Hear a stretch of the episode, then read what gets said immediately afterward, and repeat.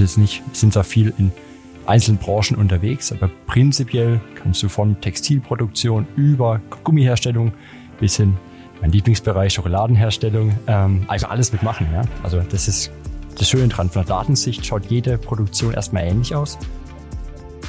Andere Konkurrenzlösungen eher sehr spezifisch in eine Nische reingehen. Wir sagen, klar, wir sind vielleicht nicht die Lösung, die dir 20 Farben im Dashboard Creator anbietet. Wir haben nur die vier. Aber dafür kannst du auch die anderen Sachen bei uns mitmachen. Und entscheiden wir uns entweder für eine sehr spezifische Nischenlösung und source dann im Endeffekt zwei oder drei Lösungen vielleicht. Oder ich sage, nee, ich brauche die umfassende Lösung und ähm, bin ja mit einem Partner unterwegs und so heben wir uns im Endeffekt ab. Und wir sind hingekommen, da waren halt Teams aus fünf, sechs Informatikern, die tiefe neuronale Netze trainiert haben, die Hardware angeschifft haben. Wir hatten halt drei kleine Laptops dabei.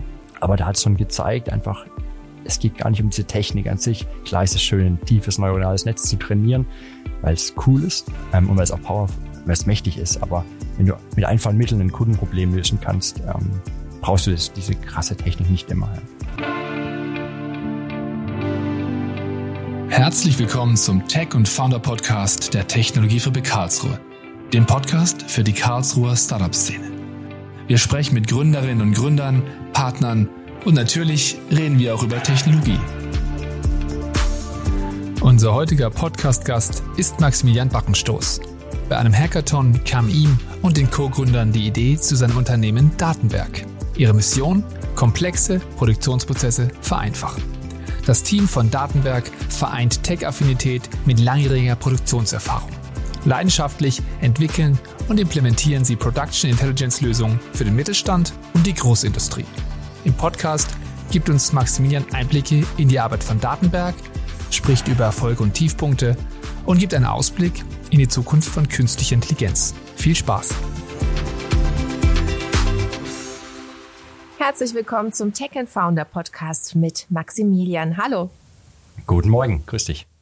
Maximilian, du bist einer der Gründer der Datenberg GmbH. Mit eurem Unternehmen bietet ihr euren Kunden die Möglichkeit, datenbasierte Entscheidungen in der Produktion schneller treffen zu können und diese möglichst nachvollziehbar zu machen. Wie können wir uns das vorstellen? Wie sieht das genau aus? Welche Benefits haben Kunden von eurer Software und wie funktioniert diese genau? Ich erkläre es immer am Beispiel von Kuchenbacken.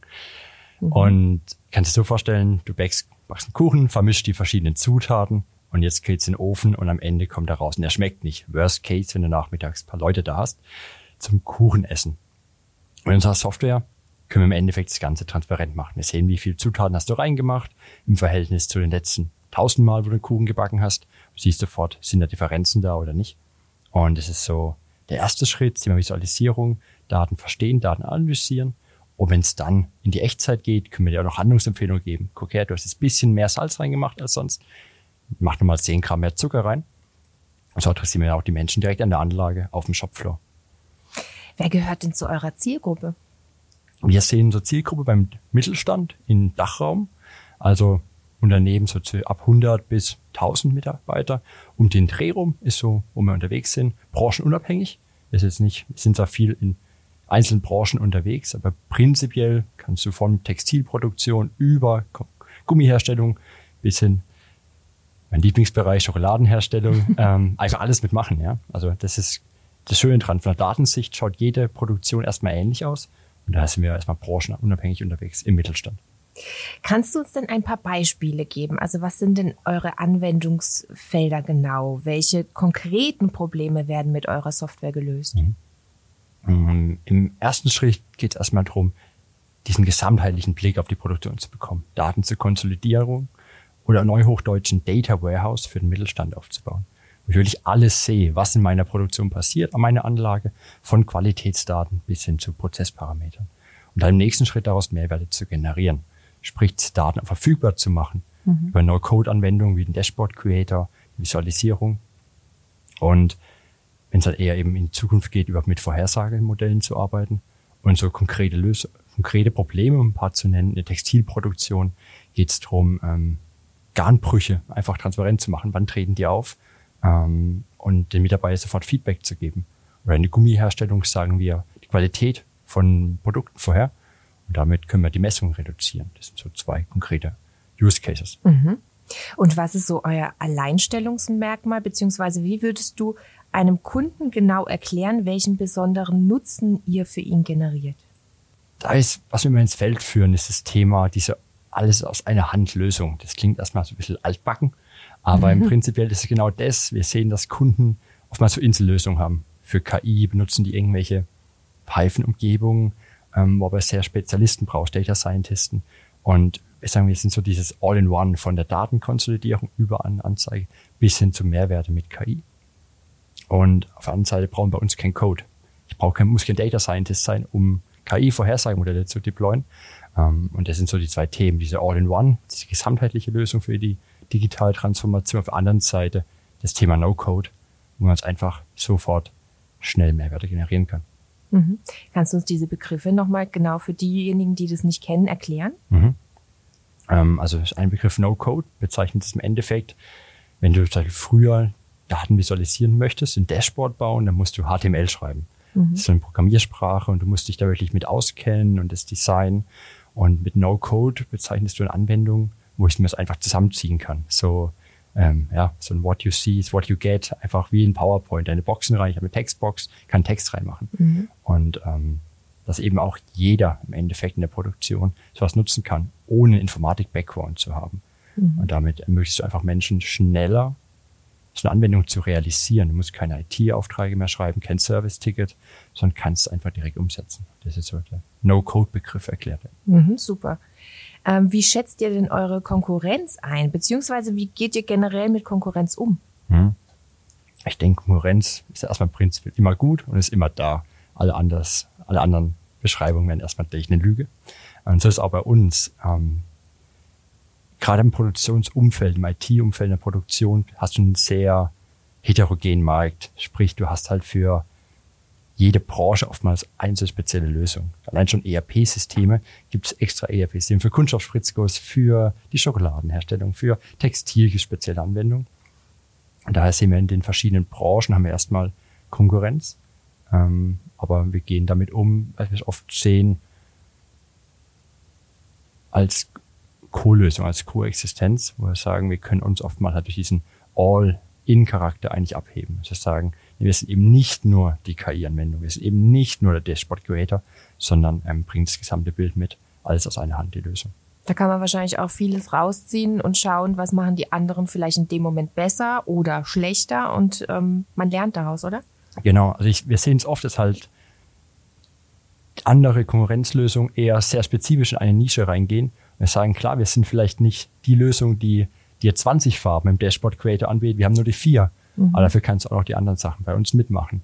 Und entscheiden wir uns entweder für eine sehr spezifische Nischenlösung und source dann im Endeffekt zwei oder drei Lösungen vielleicht.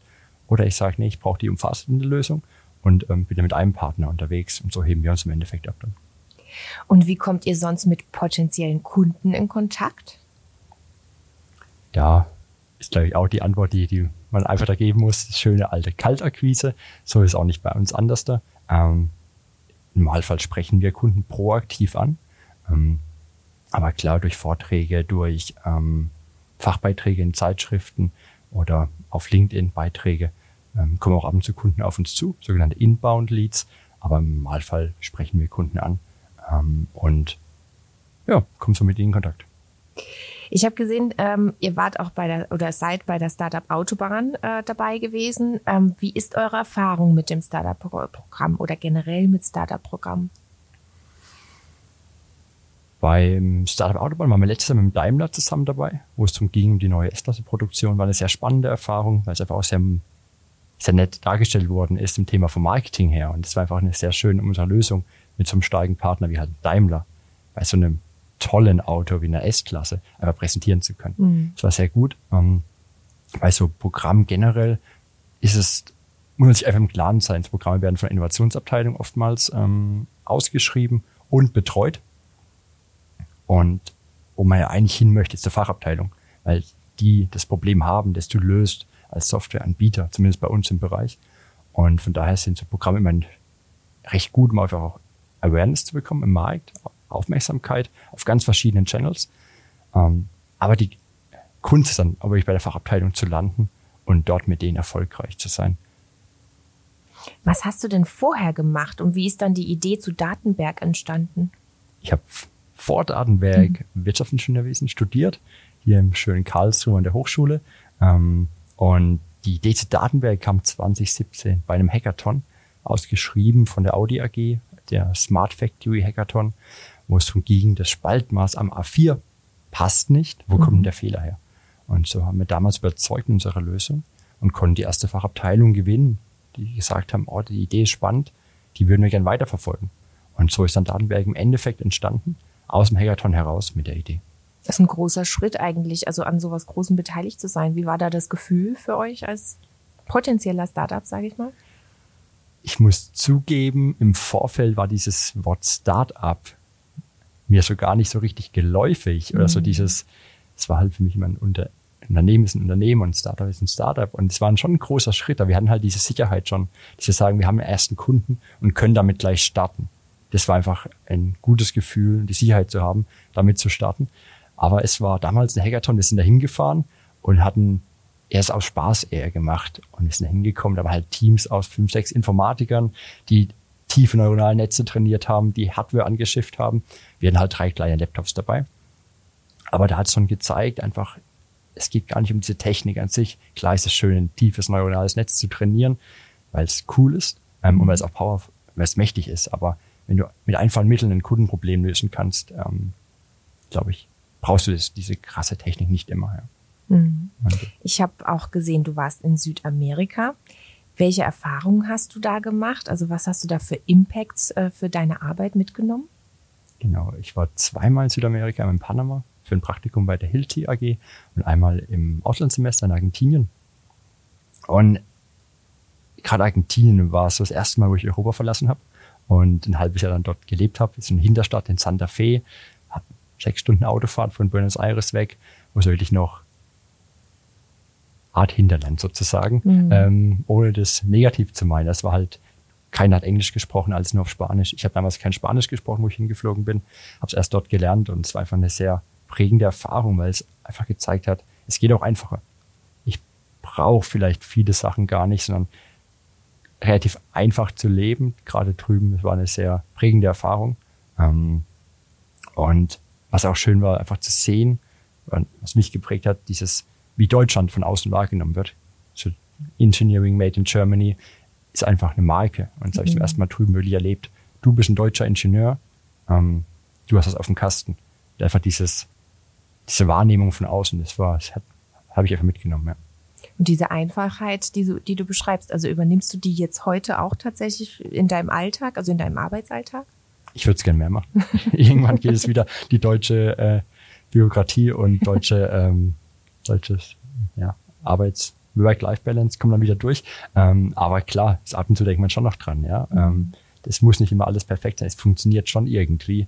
Und diesen Glauben oder diese Einstellung ist, glaube ich, die trage ich weiterhin.